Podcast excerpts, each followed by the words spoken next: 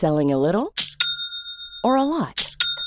Shopify helps you do your thing however you cha-ching. Shopify is the global commerce platform that helps you sell at every stage of your business. From the launch your online shop stage to the first real life store stage, all the way to the did we just hit a million orders stage. Shopify is there to help you grow. Shopify helps you turn browsers into buyers with the internet's best converting checkout.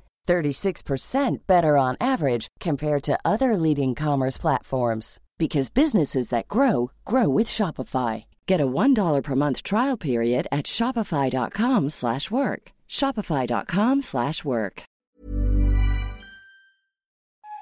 Il y a bien longtemps, vivait le plus grand oiseau du monde. Cet animal gigantesque et puissant était si grand et volait si haut qu'il était capable d'attraper et de déplacer les nuages. Il possédait en outre le pouvoir de rassembler tous les autres oiseaux de son espèce grâce à son chant. Un jour, les esprits du tonnerre décidèrent d'offrir au plus fort de ces oiseaux un chant spécial qui lui permettrait de les invoquer pour partager leur pouvoir. En échange, il devrait remercier le grand esprit tous les matins, construire un wigwam avant chaque invocation et remercier les esprits du tonnerre dès leur apparition. L'oiseau accepta et voulut montrer ses nouveaux pouvoirs à ses congénères. Plus il convoquait les esprits du tonnerre, plus il acquérait de pouvoir, comme celui de guérir quiconque avec ses ailes. Mais sa puissance lui monta à la tête, et il commença à ne plus remercier le grand esprit chaque matin.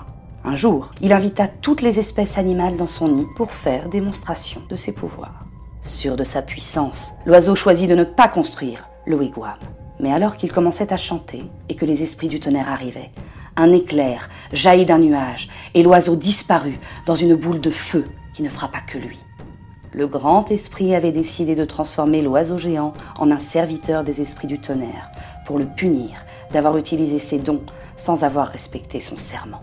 Et pour le punir de sa vanité, il le condamna à toujours être caché par les nuages. Et il en serait ainsi tant que l'oiseau n'apprécierait pas la place qui lui a été donnée dans le monde. Ainsi naquit l'oiseau tonnerre.